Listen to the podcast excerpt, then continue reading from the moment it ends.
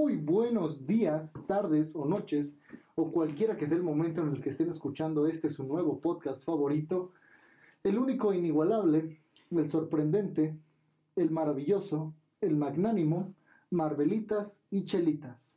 Me presento con ustedes, yo soy Marvelic y está conmigo eh, Doctor Comic. El podcast trata de enseñar un poco, eh, darle más profundidad a todos los personajes de Marvel que muchas veces nos encontramos en las películas, que vemos las películas y no sabemos más, eh, siendo que tienen historia antes, historia después, porque al final las películas, bueno, son adaptaciones de... Tenemos mucho tiempo libre y decidimos hacer un podcast.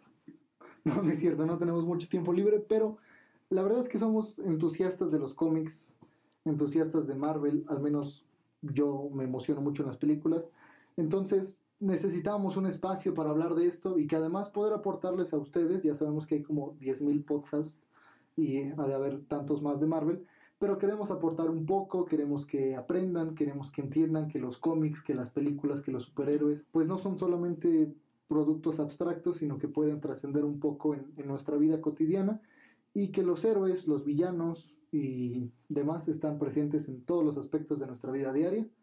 Y de eso queremos hablar de eso y muchas cosas más. Sí, y bueno, es importante decir eh, en este, que es bueno, el primer episodio, que eh, no somos expertos, no somos escritores de cómics, no somos dibujantes, pero somos apasionados y les vamos a compartir lo que nosotros sabemos y lo que nos gusta. Y de una vez, si decimos algún, si cometemos algún error en fechas, en escritor, en personajes, incluso, perdónenos de antemano, créanme que lo que tenemos que estudiar para sacar un, un, episodio son muchísimos, muchísimos cómics, son muchísimas cosas, porque lo queremos hacer bien para ustedes, aunque sean solo tres personas las que nos escuchen, pero lo queremos hacer bien y estudiamos mucho de los cómics, estudiamos de películas y de veras nos ponemos no nada más a leerlo, sino a estudiarlo. Si nos equivocamos en algo, de antemano les pedimos una disculpa y pues bueno, esperemos que disfruten este nuevo viaje, este nuevo recorrido en compañía de sus seres queridos. Vamos a tratar de mantenerlo en un ambiente muy familiar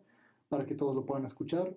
Y pues bueno, sin más que agregar, vamos a comenzar con el tema del día de hoy, que por el título del podcast yo creo que ya se deduce. Y vamos a hablar el día de hoy de Venom. Y bueno, Venom es un personaje, híjoles, ¿qué podemos decir? Eh, complejo, por complejo, menos. Complejo por decir poco. Eh, desde su origen, que bueno, tenemos un origen en uno de los eventos más grandes, tal vez no más grandes, pero un El primero. El primer gran evento de Marvel. Eh, tenemos al personaje emblema de Marvel, que es Spider-Man. Tenemos eh, pues la diferencia entre antagonista, villano, héroe, antihéroe. Eh, diversas facetas que hemos visto en el, en el personaje, diversas épocas en las que se escribió. Y, y bueno, pues para empezar de hablar del personaje, pues tenemos que empezar a hablar obviamente de Spider-Man el único e inigualable Spidey. En lo que ocurre en este evento es que... ¿Qué evento? ¿De qué evento? En Secret Wars. Y Secret Wars es un evento en el que Beyonder, que es un ser supremo en Marvel, eh, por diversión realmente reúne a los héroes y a los villanos de la Tierra. Y bueno, dentro de esos héroes obviamente encontramos Spider-Man. Tendremos un episodio más adelante de Secret Wars, pero bueno, puede seguir. Eh, pues bueno, tuvimos el evento de Secret Wars y ahí lo que pasa es que el traje de Spider-Man, el icónico que conocemos, azul con rojo y telarañas negras, eh, quedó destruido. Y de repente vio que sus colegas que también tenían disfraz destruido ya lo tenían compuesto, particularmente la mole, y le pregunta, bro, ¿dónde puedo conseguir mi traje así? Y la mole le contesta, vete ahí en una máquina a la izquierda, te metes y lo que pienses te lo va a hacer. Ah, ok, muy cool, muy cool. Y Peter, no sé si no sabe distinguir entre izquierda y derecha, se mete a la máquina equivocada y en lugar de hacerle su propio traje, le da el traje del simbionte. El simbionte que conocemos como Venom, que había quedado ahí capturado porque al parecer era un simbionte criminal. Entonces quedó capturado en esa nave y de ahí lo obtiene Peter. Ojo, aquí aún nadie, ni los lectores, ni los escritores, ni el mismo Peter, sabían que era un simbionte. Simplemente era un cambio de traje, un cambio de imagen hacia el personaje de Spider-Man, hacia el personaje de Peter. Incluso ni siquiera iba a ser como lo conocemos. Eh, el personaje, el cambio de traje iba a ser totalmente negro, con los ojos blancos y la araña roja.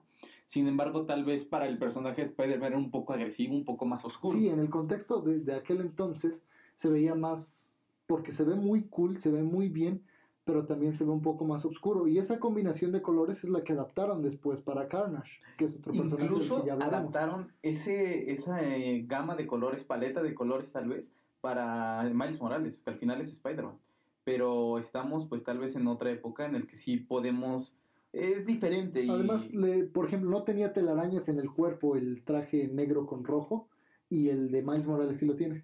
sí, sí, sí, Y el sea... hecho de que sea graffiti lo hace ver un poquito más, más amigable, menos agresivo que en aquel. De hecho, ese traje negro, aún con blanco, a muchas personas no les gustó. No les gustaba el nuevo traje de Spider-Man, el nuevo traje alienígena. La idea original fue de un fan que lo dibujó y se los mandó a los editores. Y les fascinó la idea. Y dijeron, ¿sabes qué? Nos la vamos a quedar y te la vamos a comprar por 10 dólares. Y 10 dólares fue lo único que les costó tener a Venom.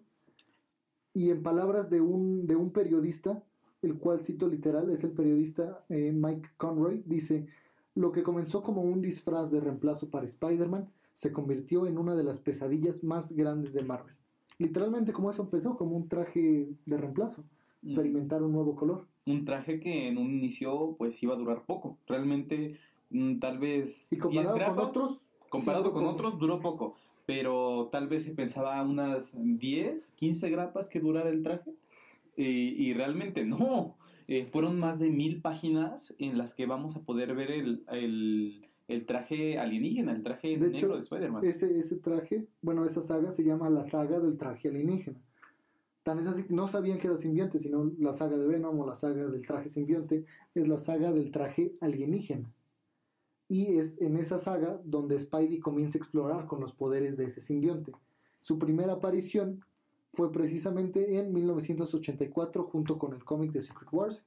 Ganan la Secret Wars, termina el billón de los regresa a la Tierra, estuvieron cuánto, una semana desaparecidos más o menos, todos los héroes, nadie sabía dónde estaban, regresan de repente y Spidey tiene su nuevo traje.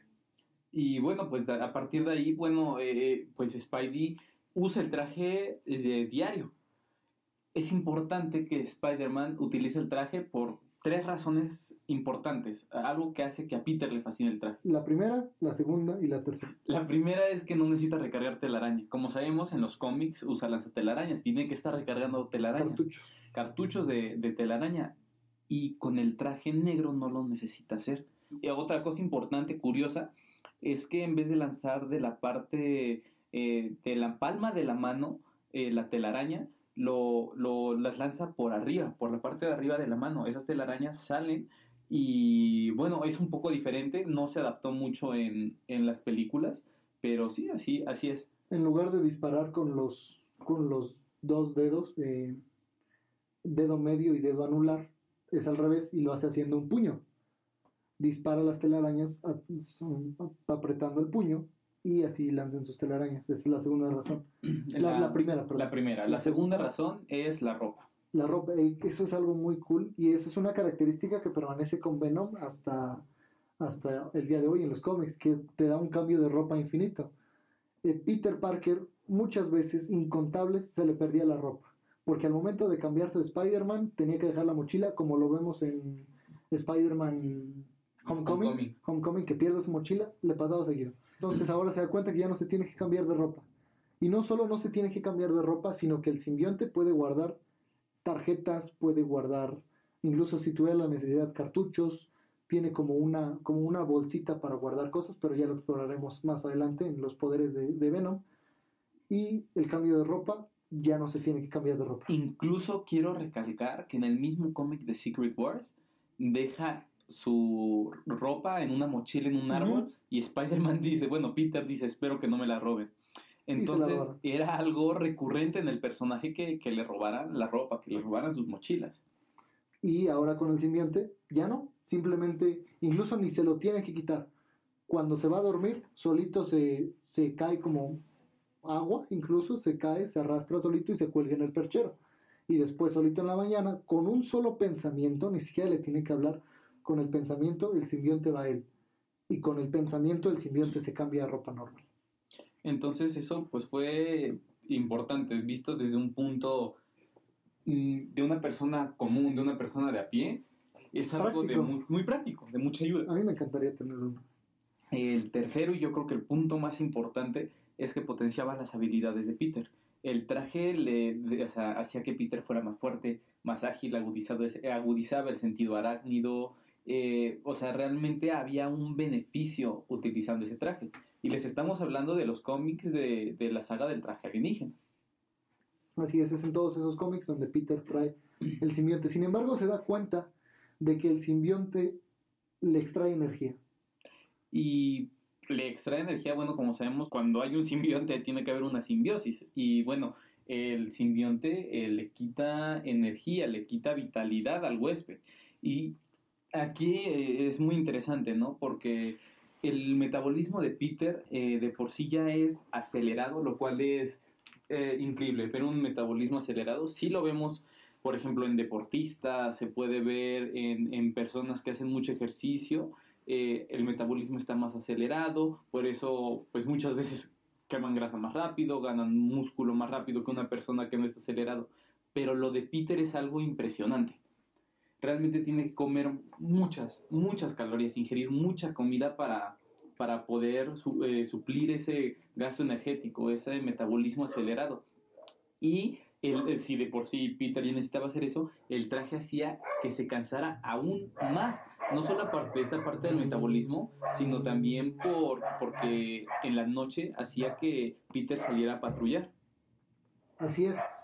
Entonces, de repente se daba cuenta, efectivamente, como recién lo mencionó el doc. No, de hecho, es el doc porque él sabe de medicina. No crean que escogimos un nombre al azar, él sabe de lo que habla. Entonces, como bien mencionó el doc, eh, ya salía de repente Spidey sin darse cuenta, el simbionte lo sacaba a pasear y él ni siquiera se daba cuenta de que había salido a patrullar y eso le extraía mucha energía. Entonces, en una pelea con Vulturion, que es como un Vulture más chafa, Eh, sí, pero antes quiero mencionar esto. Incluso Peter se da cuenta de que no, que lo está saliendo a patrullar sin darse cuenta, porque, eh, pues, como sabemos, Peter es fotógrafo, ¿no? Del Daily Bugle. Y bueno, ve fotos de Spider-Man que él no tomó y dijo, ah, caray, momento XD. Eh, ¿quién, ¿quién está tomando estas fotos? No soy yo y al final se da cuenta que es él, son fotos que él mismo envió. Y bueno, ahí, ahí se da cuenta de que el simbionte ahora es al revés, en vez de que Peter utiliza el simbionte, El simbionte está utilizando a Peter. se, se lo está comiendo lentamente.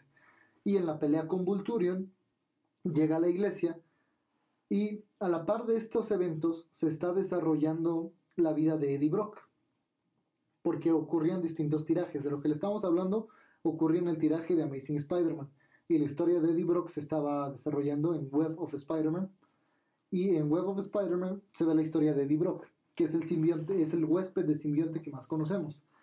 Eddie Brock era un reportista, un reportista, un reportero fracasado, que llegó a ser fracasado, era muy exitoso, fracasó y de repente su esposa lo dejó, ya no tenía trabajo y va a la iglesia a suicidarse. ¿Y ¿Saben qué? Ya no vale mi vida, me voy a matar. Y al hacer eso, está en la iglesia y justo cuando Peter se está quitando el traje del simbionte, Hay que regresar a lo del Peter. Peter está persiguiendo a Vulturio. a Vulturion, Entonces eh, llega, va volando, lo va persiguiendo con las redes y eh, llega a un campanario, cae en un campanario y se da cuenta de que eso le afecta al simbionte. Pero si hablamos de todos los beneficios que tendría Peter este, utilizando el traje simbionte, bueno, el traje alienígena en ese momento, ¿por qué se lo quitaría? Bueno, o sea, sucede que durante eh, el tiraje, durante toda la saga del traje alienígena, vemos a un Peter más serio, más oscuro, más violento. Eh, y si bien todo se manejó con ese cambio de traje, ese, cambio de personalidad de Peter, al final ya cuando los escritores habían decidido que le iban a, quitar el, el traje a Peter, vemos que Peter es extremadamente violento. Se deja llevar por los impulsos del simbionte, de, de Venom, a fin de cuentas. Y entonces él dice, yo no soy así. Yo, o sea, arresto a las personas, yo, este, peleo con los villanos, pero no golpeo a- hasta casi matar a alguien. O sea, yo soy una persona graciosa, soy alguien divertido. He perdido el poder de la comedia. No, no dice eso literalmente, pero sí, ya no era, ya no el Peter que solía ser, y aprovecha que está peleando con Vulturion, se da cuenta de que las vibraciones afectan al simbionte junto con el fuego y se deshace de él. Y al deshacerse de él es que le cae a Eddie Brock. Ya estudiaremos un poquito más el carácter de Eddie Brock, sus pensamientos, sus motivaciones. sus motivaciones. Le cae a Eddie Brock y entonces comparten ese conocimiento. Ahora eh, Eddie Brock sabe lo que sabía el simbionte. Y, el, simbionte lo que sabía, lo que sabe Eddie Brock. Sí, comparten perfectamente el conocimiento y Eddie Brock se da cuenta de que Peter Parker, quien lo arruinó en un reportaje, es decir, Brock escribe un reportaje sobre el Sin Eater y de repente Spider-Man lo atrapa y se da cuenta que el reportaje que escribió Brock era falso. Entonces toda su carrera queda arruinada por una mentira, porque lo habló como si él mismo supiera del Sin Eaters, pero todo se lo inventó. Entonces su carrera queda arruinada a raíz de que su carrera se arruina su esposa Anne, a la cual también aparece en la cinta de Venom 2018 y en Venom Letter Be Carnage de 2021. Lo deja, entonces él queda solo, queda sin su esposa, queda sin carrera, por, su, por no tener trabajo también pierde su casa, lo pierde todo y va a la iglesia a la que, en la cual coincidentemente está Peter y decide quitarse la vida. Y justo cuando está por quitarse la vida, al mismo momento llega Peter, llega Spider-Man, eh, Peter. Y pues ya, todo lo que habíamos visto de el simbionte se desprende y pues tiene, ya tiene todas las memorias. Y entonces aquí vemos la primera faceta de Venom que es un antagonista, tal vez no villano, pero bueno, lo dejaremos por el momento como villano, como el antagonista de Peter Parker. Y vemos esta primera Su motivación tan sencilla es venganza. Eh, Venom quiere venganza porque Peter lo dejó y Eddie quiere venganza porque Peter lo arruinó. Peter lo arruinó. Y aquí quiero hablar de estas dos partes de la simbiosis, sobre Eddie y sobre Venom.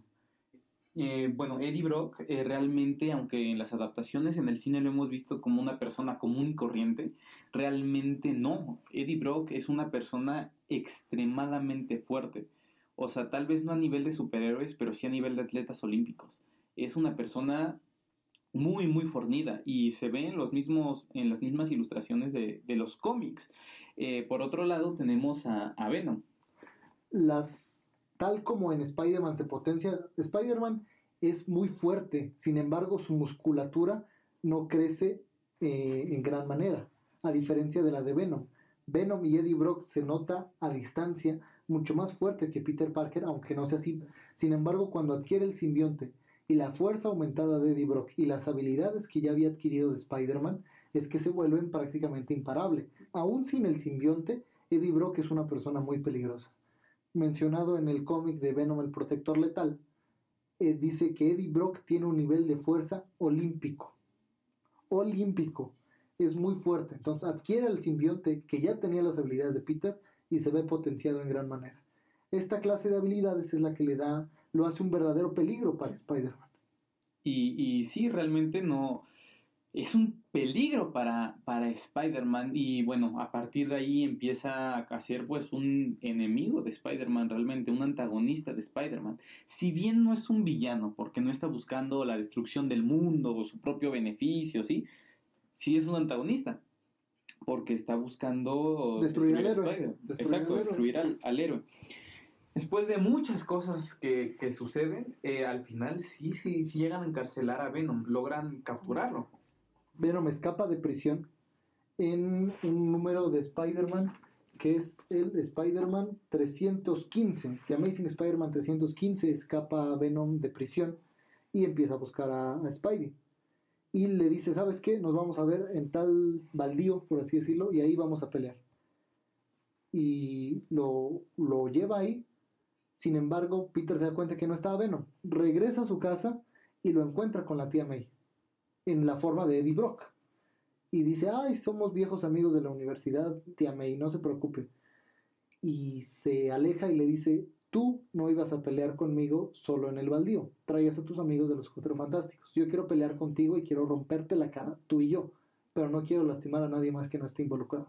O sea, eh, eh, aquí se está refiriendo que no quería lastimar inocentes. Venom, Eddie Brock tienen una moral pues no tan fuerte tal Difusa. vez. Difusa. Eh, no quieren, o sea, su objetivo nunca ha sido herir a nadie. Y entonces, a partir de aquí, lo empezó, o el público lo empezó a notar como un antihéroe, con, como un antagonista, ya no como un villano. ¿Por qué? Porque estamos viendo que él no quiere dañar a las personas, quiere vengarse de Peter, pero no quiere dañar a nadie.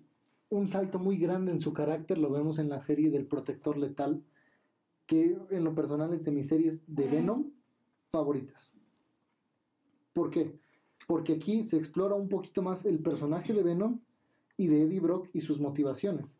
Y también en la sala de cine, este no es un gran spoiler, pero se menciona el protector letal eh, de parte de Venom. Entonces yo brinqué de la emoción porque me encanta el protector letal y entendí esa referencia, como el campo. Y, bueno, tal vez en, en las películas no, no lo hemos visto, lo hemos visto en San Francisco.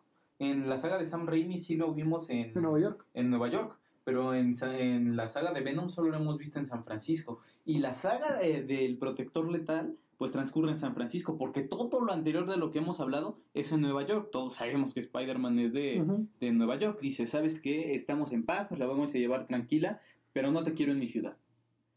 Y se va a San Francisco. Venom, Eddie Brock se va a San Francisco. Spidey no sabía dónde iba a ir. Eh, Solamente quedaron en paz y, y dijo, Venom le prometió, ¿sabes qué? Yo voy a hacer las cosas bien, ya voy a ser bueno, ya me voy. Y dice, ok, está bien. Peter se queda en sus asuntos. Y entonces aquí es cuando vamos a empezar esta saga de, del protector letal. Y bueno, aquí hay que hablar de un punto muy importante antes de entrar en el protector letal, que es hablar un poco de Spider-Man, ¿no? Y de cuáles son sus motivaciones. Eh, Spider-Man siempre está motivado por, por la culpa por la culpa de perder al tío Ben, por la culpa de no salvar a Gwen Stacy, por la culpa de si alguien se murió en Nueva York no lo pudo salvar. Y eso lo vemos siempre, siempre en los cómics, incluso en Civil War o en los preludios de Spider-Man de Civil War, lo vemos, lo ven, vemos cómo se siente culpable por las personas que nos salva. Entonces... Algo, eh, una intervención rápida, en la serie de cómics de Marvel's X, me parece, eh, yo creo que se describe la personalidad de Spider-Man en una sola frase que él mismo dijo. Siento que cuando cometes un error tienes que hacer mil cosas para compensarlo. Y entonces ahí, vemos que él se culpa, o sea, no hay más palabras para decirlo, siente culpa por las cosas que han pasado y que él no pudo evitar. Y obviamente la... O que él causó. O que él causó, y evidentemente él causó la llegada de Venom a la Tierra. Él lo trajo después de los eventos de Secret Wars. De Secret Wars. Entonces, eh, bueno, eso es importante saberlo por, lo que vamos a hablar un poco más adelante dentro de la saga de, de el protector, letal. Bueno, entonces llega a San Francisco, eh, empieza a ser un antihéroe. ¿Por qué es un antihéroe? Porque él no encarcela a los villanos, él se los come.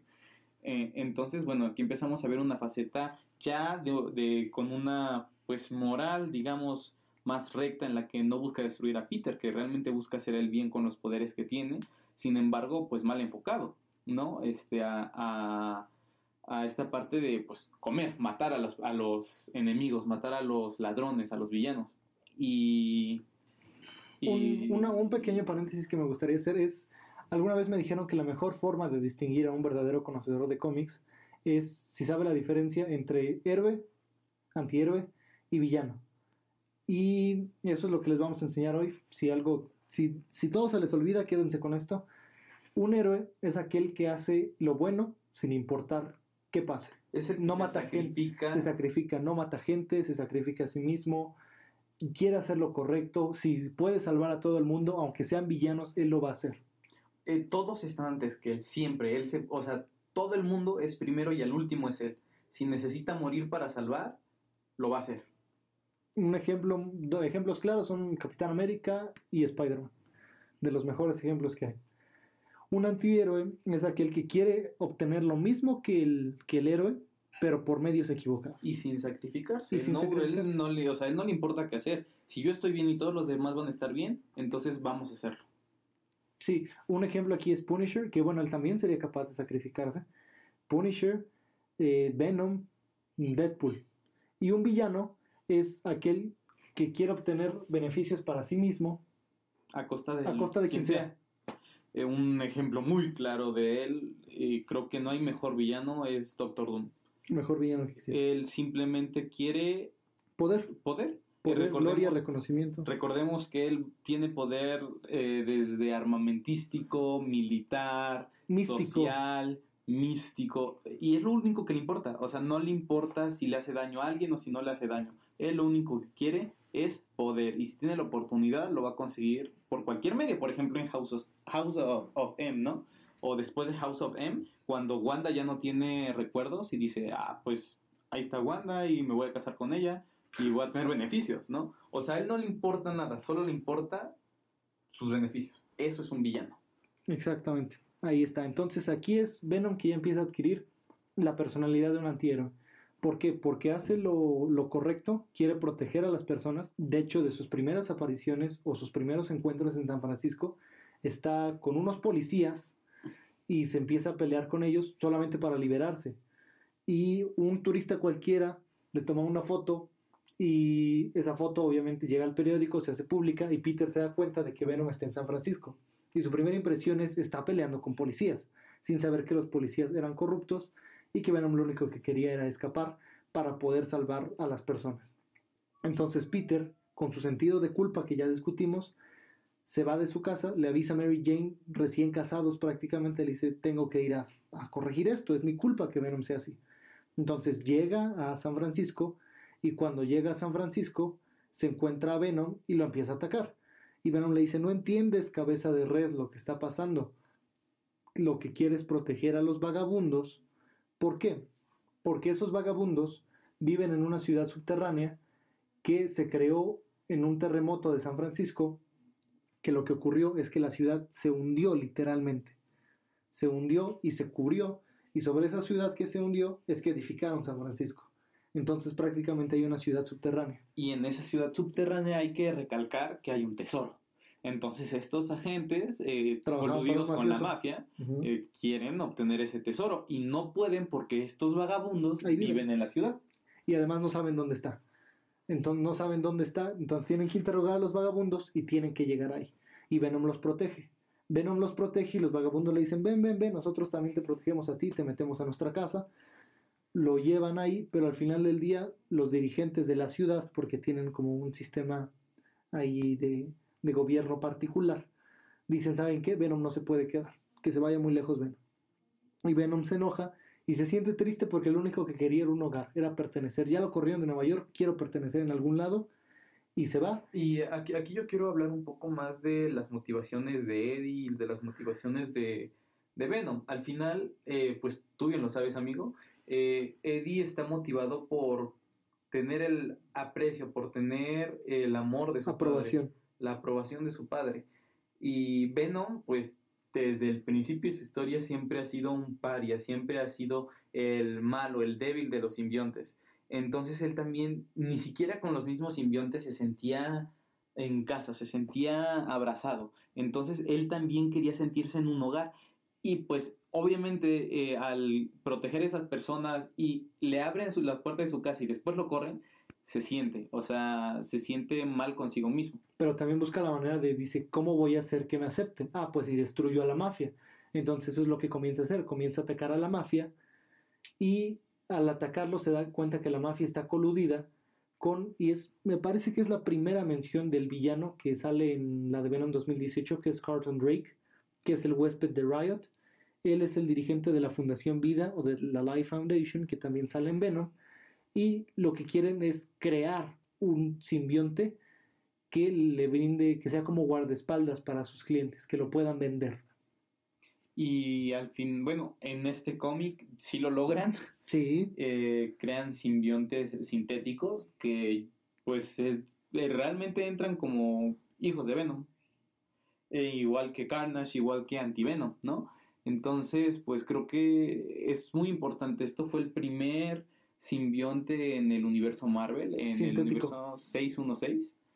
Y pues de él salieron todos. O sea, al final la mayoría o gran mayoría de los simbiontes que vemos van a ser o estar relacionados directamente con Venom. Así es. Y lo toman, toman un pedazo de la lengua de Venom y es que crean a Scream, que es la primer mujer simbionte y el primer simbionte además de Venom, eh, de un pedazo de su lengua, crean Scream. Scream se hace muy cool eh, ataca a Venom, pero pues Venom es el más fuerte de todos, se libera, acaba con la mafia, todo sale bien, se lleva incluso bien con Spidey, y al final del día Venom resulta muy feliz porque ya tiene casa. Las personas que lo corrieron dicen, perdónanos, la regamos, debimos haberte dejado quedar aquí, eres una buena persona, mereces estar aquí, y Venom se ve feliz y dice al final, tenemos un hogar, porque Venom habla de sí mismo en plural, dice, lo logramos, somos felices, tenemos un hogar y no se preocupen, siempre los vamos a proteger.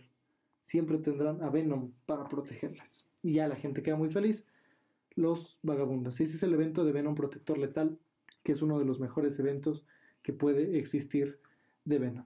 Y, bueno, aquí también es, eh, es importante hablar de que Eddie Brock no ha sido el, el único huésped de Venom. Hemos tenido de todo. Hemos tenido desde Flash Thompson, el bully de, Peter, hasta Groot y Rocket.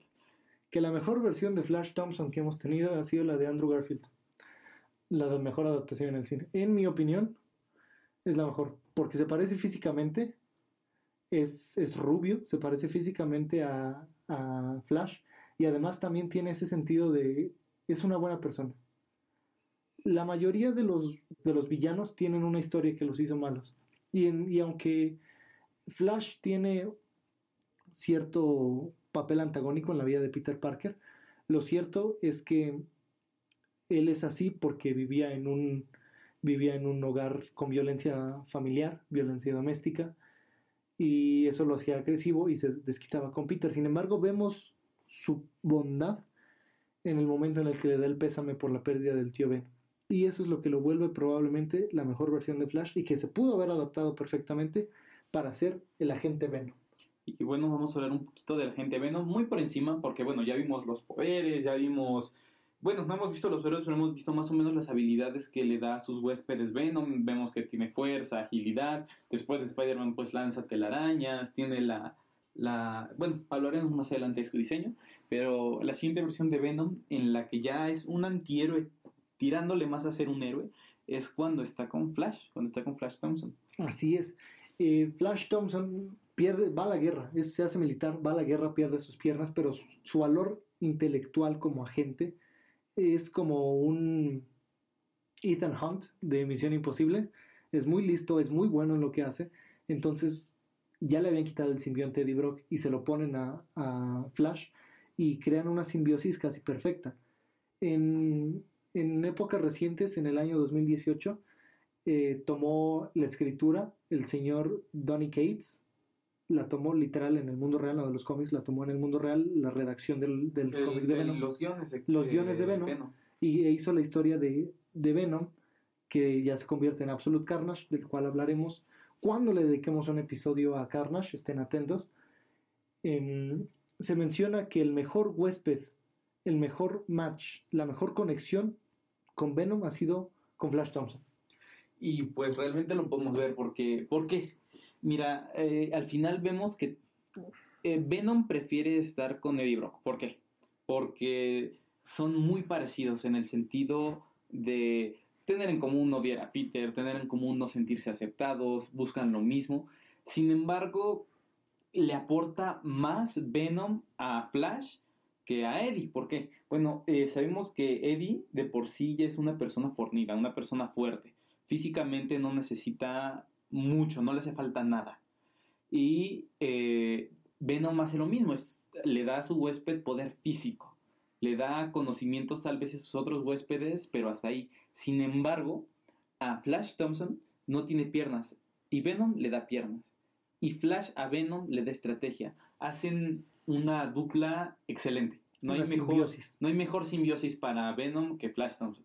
Pero por poquito, o sea, no le gana por mucho. Si, si tuviéramos que hacerlo numéricamente, yo creo que Flash Thompson está en un 9.5 y Eddie Brock está en un 9.1, 9.2 más o menos. Bueno, eh, al final... Lo quiere pues, más. Lo quiere más. A pesar de todo, Venom prefiere Eddie Brock. ¿Por qué? Pues tienen todo en común y al final muchas veces los fans eh, nos gusta ver a Venom con, con, Eddie Brock, porque siempre lo hemos visto así. Aunque las historias con Flash Thompson también son muy buenas, como cuando va al espacio, por ejemplo. Se une a los Guardianes de la Galaxia y ahí es cuando vemos un Groot con, con Venom, un Rocket con Venom, un Drax con Venom. Así es, efectivamente se juntan los Guardianes de la Galaxia con Antivenom haciendo cosas de Guardianes de la Galaxia, proteger galaxias, etc. Agente Venom. Agente Venom, perdón, se juntan y llegan a un evento caótico en el que Venom se desprende de Eddie Brock, perdón, de Flash Thompson, y de repente posee a los Guardianes de la Galaxia. Y el, más, el huésped más poderoso, ojo, estamos hablando de distintas personas. El huésped, el mejor huésped o el que más quiere es Eddie Brock. El más eficiente es este, Flash Thompson. Flash Thompson. Pero el más poderoso, La mejor combinación la que vas a mejor combinación es Venom con Groot. Es fuerte, es ágil, tiene todo lo que Es, tú es invencible prácticamente porque Groot en sí es muy fuerte, es invencible. Sin embargo, aquí hay un problema y es la parte intelectual. No, no tiene lo que le da Flash Thompson. Ni siquiera lo que le da Brock. Entonces, bueno, pues por ahí ustedes decidan quién es su huésped favorito de, de Venom. Y tenemos no solo esos huéspedes. Lo, lo único que decía, la- como Groot solamente decir, sabe decir yo soy Groot. Cuando tenía Venom, lo único que podía decir era yo soy Venom. Y pues por darles nombres, para que se den una idea que no solo son ellos tres los que han tenido Spider-Man, también Malekith, el Elfo Oscuro lo ha tenido, Ben Riley, eh, Patricia Robertson creo que también. Ben Riley es, la, es el clon de Spider-Man, que es la araña escarlata. ¿La araña escarlata? sí, Ajá. Sí, la araña escarlata. Eh, también Thunder- Thunderbolt Ross, o sea, el general Ross, Red Hulk. Sin embargo, sin ser Red Hulk, sin- siendo Thunderbolt eh, Ross, ¿no? Mac Octavius. ¿no? Gargan. Mac Gargan lo ha tenido. Mac Gargan es el escorpión. De Sí. hecho, es el segundo. Bueno, si lo ponemos Peter, Brock y Mac Gargan es el siguiente en tenerlo. Lo tiene aún antes de Flash Thompson. Sin embargo, su conexión no dura tanto y no es tan buena. Entonces, pues bueno, termina en manos de Flash Thompson. Quien lo tiene fue la ex esposa de Eddie Brock, que es de eso también lo vemos en la película Anne, cuando se convierte en She-Venom. Sí, sí, sí. Y, eh, por ejemplo, este, eh, y justo esto estamos hablando, ¿no? Que en las películas al final siempre van a estar inspiradas en cómics y pues los fans disfrutamos ver esas cosas en live action, ver realmente a nuestros héroes que hemos visto siempre en papel, verlos en la pantalla grande, ¿no? También, también, también se me impresionante que Venom haya estado eh, con Doctor Octopus, con Otto En, Octavius. en los eventos de Superior Spider-Man, de hecho. Y, y bueno, o sea, aquí estamos hablando de Otto Octavius como personalidad. Porque recordando que Superior Spider-Man es Otto Octavius en el cuerpo de Peter, de Peter ¿no? Parker. Y se da cuenta de que ese no es Peter Parker. O sea, el, el simbionte es el primero que se da cuenta de que, oye, tienes el cuerpo de Peter Parker, pero tienes la mente de Otto Octavius. Pero quiero hablar un poquito de Anne, porque hay mención en, el, en la película, hay aparición, perdón, en la película. Y es que Anne, tal como en la película, es abogada en los cómics. Sin embargo, se mete en asuntos penales, en criminal law, un poquito pesados, y tiene un atentado. La atacan y casi la matan. Entonces Eddie, por salvarla, le transfiere el simbionte. Y el simbionte la sana. Y también por un tiempo, yo creo que uno, una o dos grapas, más o menos, uno o dos tomos, por así decirlo, se queda con, con ella, se hacen She-Venom. Sin embargo, ella queda traumatizada por las cosas que le hace hacer She-Venom. Mata, lo que hace Eddie, mata gente, se las come y queda traumada. Entonces odia más a Eddie Brock por pasarle a Venom que agradecerle por haberle salvado la vida. Y es normal, ¿no? Ella no era una asesina y de repente se convirtió en asesina, ella protectora de la ley y de repente violaba la ley. Todo eso fue lo que provocó que Anne odiara más a Brock y que no le gustara usar el simbionte más. Y se desprende de él y regresa nuevamente a Brock. Y bueno, ahora sí vamos a hablar de algo que pues yo creo que a todos les interesa o les interesaría, desde mi punto de vista, saber y son los poderes de Venom, ¿no? Eh, ¿Cuáles son realmente los poderes que, que tiene nuestro compi? Nuestro compi. Su primer poder es el que mencionamos también con el uso de la ropa, es que cambia de forma. Te puede dar cualquier ropa, cualquier, cualquier outfit, no al nivel de Mystique, de cambiar totalmente, pero sí lo suficiente como para ayudarte a disfrazar o a huir. Muchas veces, incontables, así se le ha perdido a Peter. Eh, eso por un lado, y de la mano con esto también hemos visto en algunos cómics que tiene alas de dragón. Digo, entra dentro Sí. de esta misma categoría de, de cambiar de forma, pero hemos visto Puede- alas de dragón en Lo vemos en, en la serie de Donny Cates, de quien ya mencionamos, que creo que también es de lo mejor que hay de Venom. Si leen los primeros números de Donny Cates 2018, busquen Venom 2018, Donny Cates, con doble N, Donny e Y, y Cates, como un gato en inglés, Cates. Donny Cates, si lo leen, No se van a arrepentir, es de lo mejor que hay de Venom. Y ahí, al terminar esa serie, que da pauta a los eventos de Absolute Carnage, de los cuales ya vamos a hablar en otro, en otro episodio, perdón, ahorita, eh, al final de eso, Venom se da cuenta que puede abrir sus alas de dragón como lo hubiera hecho Null, el dios de los simbiontes. Y, y, bueno, e, eso por un lado. Otra que pues tal vez es obvia, pero pues hay que ponerle nombres, telepatía. Se comunica telepáticamente pues con sus huéspedes, ¿no? Y a su vez va a aprender de, de ellos todo. Es lo que hizo con Spider-Man. Por eso le da los poderes de Spider-Man a, a sus otros huéspedes, ¿no? Eh, creo que también podemos mencionar oh, la apertura dimensional. La apertura dimensional, gracias por ayudar. Eso, eso, eso que hace lo que les mencionaba hace un ratito de que puede guardar tarjetitas o cositas en su traje, en realidad no es que lo guarde en el traje per se, sino abre una apertura dimensional para poder guardar cosas. Puede guardar, por ejemplo, una cartera, puede guardar alguna bomba, no al nivel de Deadpool, que pues por ser Deadpool es Deadpool y hace cosas inexplicables pero Venom guarda, puede guardar contenedores en, en, parte de su traje, como si fuera una apertura dimensional, y los puede volver a sacar cuando él desee. Entonces, bueno, pues esta parte es muy interesante, es un poder que lo vemos, siempre lo vamos a ver en Venom, pero pues ponerle nombre y saber qué es lo que hace, pues cambia la percepción, ¿no? También algo que es impresionante y que creo que lo hace de los mejores antihéroes que podemos tener, es que es resistente a la mirada de Ghost Rider, ¿no? Entonces él puede matar a diestra y siniestra y castigar como él quiera a los criminales y Ghost Rider no le va a poder hacer nada. Bueno, físicamente pues pueden pelear, pero su mirada pues no le va a hacer nada.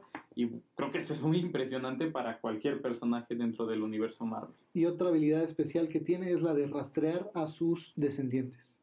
Es decir, a sus hijos. Siempre puede saber dónde está Carnage, dónde está Toxin.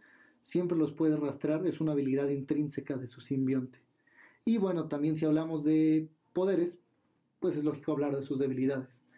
Y las debilidades que han sido exploradas no solamente en el cómic, sino en las películas, es el fuego y las ondas sónicas, una frecuencia de ondas sónicas muy específica. Y se podrán preguntar, ¿por qué Venom tiene estas debilidades? Y para eso, una supercapsulita, eh, los simbiontes fueron creados por Null, el dios de la oscuridad, para poder llevar la oscuridad a todo el planeta y cuando forjaron a los simbiontes, Null los forjó en una forja, valga la redundancia, perdón, los forjó usando fuego y una espada chocando metálicamente. Entonces de ahí es que vienen sus debilidades, de su creación, de que fueron forjados en, en fuego y en sonido. Y de Null y de la espada tenemos para hablar, es, pero... Es muchísimo, es muy, muy, muy largo hablar de Null, porque todo eso lleva a los eventos de Absolute, de Absolute Carnage. Entonces yo creo que eso pues lo vamos que estén a ver pendientes. y lo vamos a explicar cuando hagamos un episodio de Carnage, ¿no? Eh, pues para mí también creo que es increíble, el, de lo mejor del personaje. Disfrutes la lectura de, de los cómics de, de Venom por su carácter. Eh, es divertido, Venom es divertido, por eso es que ah, recientemente en redes que decían, eh, oigan, es que han matado al personaje de Venom. Venom nunca ha sido gracioso. Pero lo cierto es que Venom, al adquirir las propiedades de Spidey del poder de la comedia, al transferírselo a Brock, hace muchas bromas todo momento, es muy gracioso. Y realmente lo hace, llega con, a su manera, ¿no? Es satírico. Es, es satírico y es a su manera. Tal vez llegue con, o con alguien le está robando y le dice al ladrón, llega y le se lo dice directamente, te voy a comer, haz lo que quieras, te voy a comer y juega como un gato con su comida. Sí, y por ejemplo, cuando van los X-Men a buscarlo en el evento de Venomverse y dice, Venom, tenemos que decirte unas palabras, por favor. Eh, lo querían su ayuda. Dice, yo puedo decirles dos palabras. Y ustedes saben cuáles son. Y no lo dice explícitamente, pero busca ser gracioso en ese toque mm, ácido incluso. Sí es gracioso, como lo vemos en la, en la película, más recientemente en la adaptación de Sony. Está un poco exagerado, pero es lo que hace. Eh, eh, también pues nos encontramos con que es uno de, de, para mi gusto, de los mejores trajes. Digo, al final es un traje vivo, pero es, sí, es increíble. Y cómo se ha dibujado. Eh, me gusta mucho, como ya mencioné, Tony Cates, y quien lo dibuja es este Stegman, Ryan, Ryan Stegman. Lo dibuja muy, muy bien. aquí al doctor le gusta, le gusta otros, otros dibujos. A mí, por ejemplo, me fascina Absolute Carnage. que También es, es, es Ryan Stegman. Mark Bagley, que lo dibuja en Venom el Protector Letal. Es, es, bueno, si les gustan los cómics clásicos, dense. E- Es, es muy bueno. Y algo de lo que queremos hablar, eh, ya para terminar, eh, nos quedan más o menos seis minutos, es de las películas. Y qué joyas son las películas. Pero las recientes. Vamos a hablar un poco de Spider-Man 3 de Sam Raimi. ¿Qué piensas de ese, de ese Venom? Ah, yo creo que le faltó, no le faltó a Venom, le faltó a Eddie Brock. Le faltó Eddie Brock. Le faltó a Eddie Brock, No tiene las motivaciones. Él es exitoso y lo despidieron y terminó con su novia y ya. que ni era su novia. Ni era su novia, no era. Tenía la mira puesta. Sí, sí, sí. No. To- Topher Grace, además, no, no, no, no lo sé. Simplemente le falta fuerza física para empezar. Le falta para empezar fuerza física, le falta personalidad, le falta. Lo hacen ver más como payaso, como payaso como un fracasado cuando no. Era una persona exitosa que por azares del destino fracasó. Por corrupto, por azares del destino, publicó una nota que no era. Por corrupto fracasó, pero bueno, al final él fue exitoso. Y tal vez eh, recientemente está mejor adaptado en Venom del 2018. Sí, vemos a... Pero a ti sí te gusta el de Topher Grace. ¿no? A mí sí me gusta, sí. Creo que al final eh, era lo que, much- lo que muchos queríamos ver en la parte de Spider-Man. Es que siempre hemos querido ver Spider-Man con Venom. Y lo vimos y lo vimos bien adaptado. Vimos un Peter violento, vimos un Peter con Eso un sí. cambio de personalidad, vimos un traje, un buen diseño de traje negro. Sí, se veía muy bien el traje negro. Eh, Soy fan de Venom junto con Peter, ¿no? Esa es una parte que realmente me gustó mucho. Con Eddie Brock y el diseño de Eddie Brock. No, Chiquito, nada chiquito, o sea, se, se veía muchísimo más pequeño. Creo que se veía más pequeño que que Spider-Man. Sí. o de su tamaño. Y el chiste es que Venom se ve imponente. En todos los dibujos. Tres veces, cuatro veces sí, Spider-Man. claro. Solamente en el único en el que se ve más o menos pequeño es en el evento de Venomverse. Que espero que nos dé tiempo en otra ocasión de hablar de Venomverse. Pero ese creo que es mi arte menos favorito. Ese y en el de. En el de. ¿Cómo se llama? Venom contra Carnage. Sí, Venom contra Carnage. Cuando dan a luz a Toxin. Que ya hablaremos cuando hablemos de Carnage de ese evento. En ese es en el que tampoco me gustó particularmente el arte de Venom. Eh, también, pues yo quiero hacer una mención especial que hemos visto arte de otros personajes Marvel, fanarts o incluso publicaciones de Marvel con otros personajes que sinceramente no podemos decir que es malo. Eh, eh, hay uno con Black Widow. Uh, es que sabe que los personajes venomizados, que no, no sé si sea la traducción correcta, pero es Venomized, Venomized Daredevil. Bueno, yo vi a hubo Carnage, Mary Jane con Carnage, Daredevil con Venom, se ven visualmente, son joyas, que aunque como tal no aparecen en el cómic, son portadas que se ven muy bien, son portadas alternativas. Pero en los últimos minutos, vamos a hablar del Venom de Sony, de 2018 y 2021. ¿Qué te pareció? Es buen Venom, está... Es buen Venom, te voy a decir por qué, porque está exagerado todo en él. Físicamente, su sarcasmo, su comedia, todo es exagerado. Y es lo que queremos ver en una película. No estamos leyendo un cómic de Mark Miller. Estamos viendo una película para divertirnos y creo que al final fue una buena adaptación, porque eso fue lo que o sea, una adaptación. Lo que definitivamente quiero ver, si con Spider-Verse confirmado, Spider-Verse confirmado, mi gente, así es, lo escucharon aquí primero en Marvelitas contra Chelitas. Eh, Marvelitas contra Chelitas, Marvelitas y Chelitas, perdón. Eh, bueno, lo que definitivamente queremos ver es un Venom con la araña en el pecho. Sí. Mi ser desea ver un Venom con ¿Qué el te- diseño. a partir de aquí vamos a hablar con spoilers, entonces si quieren desconectarse es un buen momento para que lo hagan. No, lo, hagan- no olviden dejar su like, suscribirse, todo lo que sea que les pidan otros. Ah, compártanos también con sus amigos, con su familia, con sus tíos, con sus primos. Pueden vernos quieran. mientras hacen tarea. O escucharnos más bien. Escucharnos mientras hacen tarea. mientras conducen, mientras van al baño. Pero a partir de aquí hablamos con spoiler. Gracias a todos los que nos acompañaron hasta este momento. Va a ser un placer. Estén pendientes. Se viene el episodio de Carnage. Se viene un episodio de Daredevil. Se viene otro de Zombies. Se viene uno de Secret Wars. Se viene uno de Hawkeye. Ya tenemos mil guiones listos para, para ustedes. Así que estén pendientes. Pero hablamos con spoiler a partir de ahora. Hablamos de Sony, de Venom Sony. Venom, Let There Be Carnage. ¿Qué te pareció la película? Mm, bien, Cletus Cassidy muy bien adaptado. Sí, pero... no puedo decir más de Cletus Cassidy. ¿Sabes qué? Yo quiero más de Cletus Cassidy. Me acuerdo que leí una filtración cuando recién se estrenó el Joker, que obviamente resultó ser falsa, que querían preparar una película de Cletus Cassidy similar al Joker. Joya. Hubiera sido una joya. Es un personaje desperdiciado porque Ya hablamos con Spider, al final lo matan. Es un personaje desperdiciado. Es un personaje muy desperdiciado. Totalmente. Sin embargo, bien hecho. Lo Desperdiciaron bien. el personaje, pero está excelente. No debieron haber muerto. Mm, No, él no. Le hubiera dado una razón más para odiar a Venom. Sí. Y eh, esa es la esencia. No había visto un personaje, es de los personajes mejor adaptados que yo he visto en la pantalla grande. Eh, no está cuerdo, es violento, Caótico. solo busca el caos. Y curiosamente ama. Curiosamente, ama, ama, a odia a Venom, ¿no? Ajá, ama a Shriek, odia a Venom, Odian a Eddie Brock, odia ¿no? a Eddie Brock y está muy bien hecho ese, muy bien hecho ese Cletus Cassidy. Me gusta mucho. Una insisto, está desperdiciado. es de los pocos personajes que me gustaría ver en cómics, de la pantalla grande a cómics. Ese Y además Cletus el actorazo Woody Sí, Harrelson. Woody Dios Harrelson es excelente. Sus facetas, su sonrisa, incluso. Todo lo que. Te voy a decir lo que no me gustó. No me gustó que dijeran que eh, Carnage y Cletus no habían hecho simbiosis. Porque en los cómics es todo lo Sí, opuesto. claro. Es la simbiosis perfecta. Literalmente Sí. es la sangre de Cletus. Si Brock era 9.5, Carnage es 11. Sí, es la sí. simbiosis perfecta. No me hizo sentido que no, que no hubiera, que no hicieran simbiosis.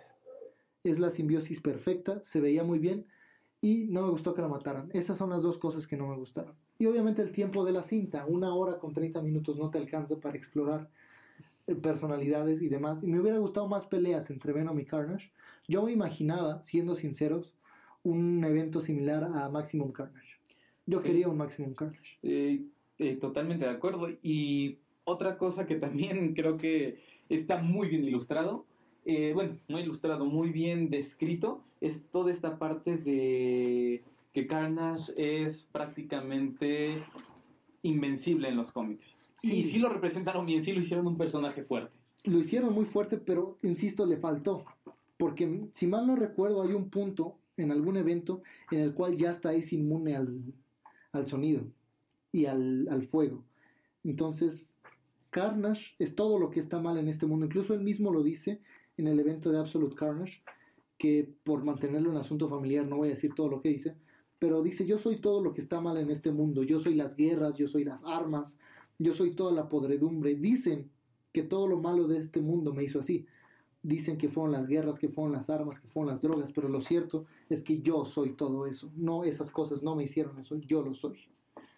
Y pues sí, y de 2018 pues simplemente vemos un buen Venom, una historia Divertida, divertida, Agradable. sí.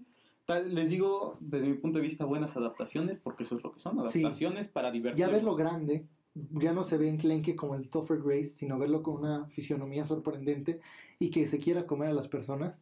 Eso está muy, muy cool, muy bien adaptado. Muy bien adaptada la parte que no se pega a las paredes todavía. Destruye Ah, los sí, edificios. Sí, sí, eso está muy cool. Porque estoy seguro que lo van a esperar Y no adaptarlo lanza con Spider-Man. lanza una parte de sí mismo. Exacto, y estoy seguro que lo van a adaptar con Spider-Man. Tienen que, tienen que. Eh, les dejo una teoría rápida. El, eh, si vieron la escena post créditos, Venom no quiere matar a Spider-Man, Venom lo que quiere es poseer a Spider-Man, entonces Venom se va a quedar con Peter Parker y por tanto Eddie Brock va a odiar a Peter Parker.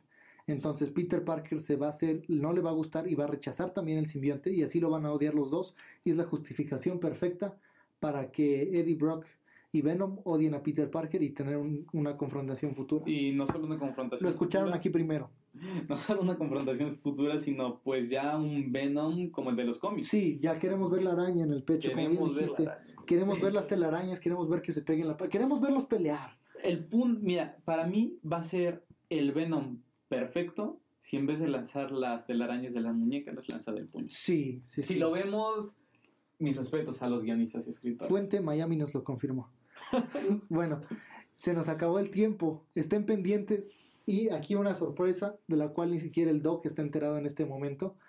Vamos a sacar dos episodios. Terminando este, van a poder ver inmediatamente el de Carnage. Bueno, no verlo, escucharlo. Esténse pendientes, quédense otra hora. No se, lo van, no se van a arrepentir. Vamos a poner el episodio de Carnage. Les va a encantar.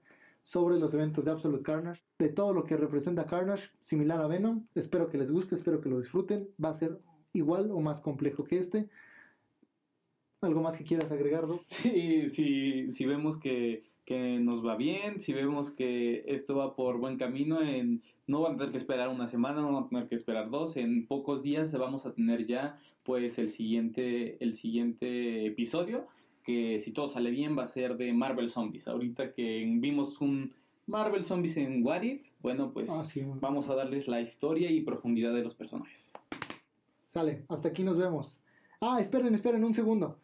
Eh, algo que quiero establecer a partir de ahorita es una recomendación semanal. O bueno, una recomendación por cada episodio. Y este, esta vez ya hablamos de él y les recomiendo que lo lean, aunque ya se los conté. Es, me comí muchas cosas. Es Venom Protector Letal de 1993, que recopila la serie Venom Protector Letal del 1 al 6, escrito por David Michelini e ilustrado por Mark, Mark Bagley y Ron Lim. Es una joya, no se van a arrepentir. Véanlo, disfrútenlo, cómprenlo, compártanos con sus amigos todo lo que ya les dije a los que se fueron de los spoilers, háganlo ustedes también. ¿Por qué? Porque queremos crecer. Entonces, ayúdenos a eso. Les apreciamos mucho, nuestros estimados Marvelitas. Y pues bueno, aquí está nuestra opinión semanal que absolutamente nadie nos pidió. Hasta la próxima.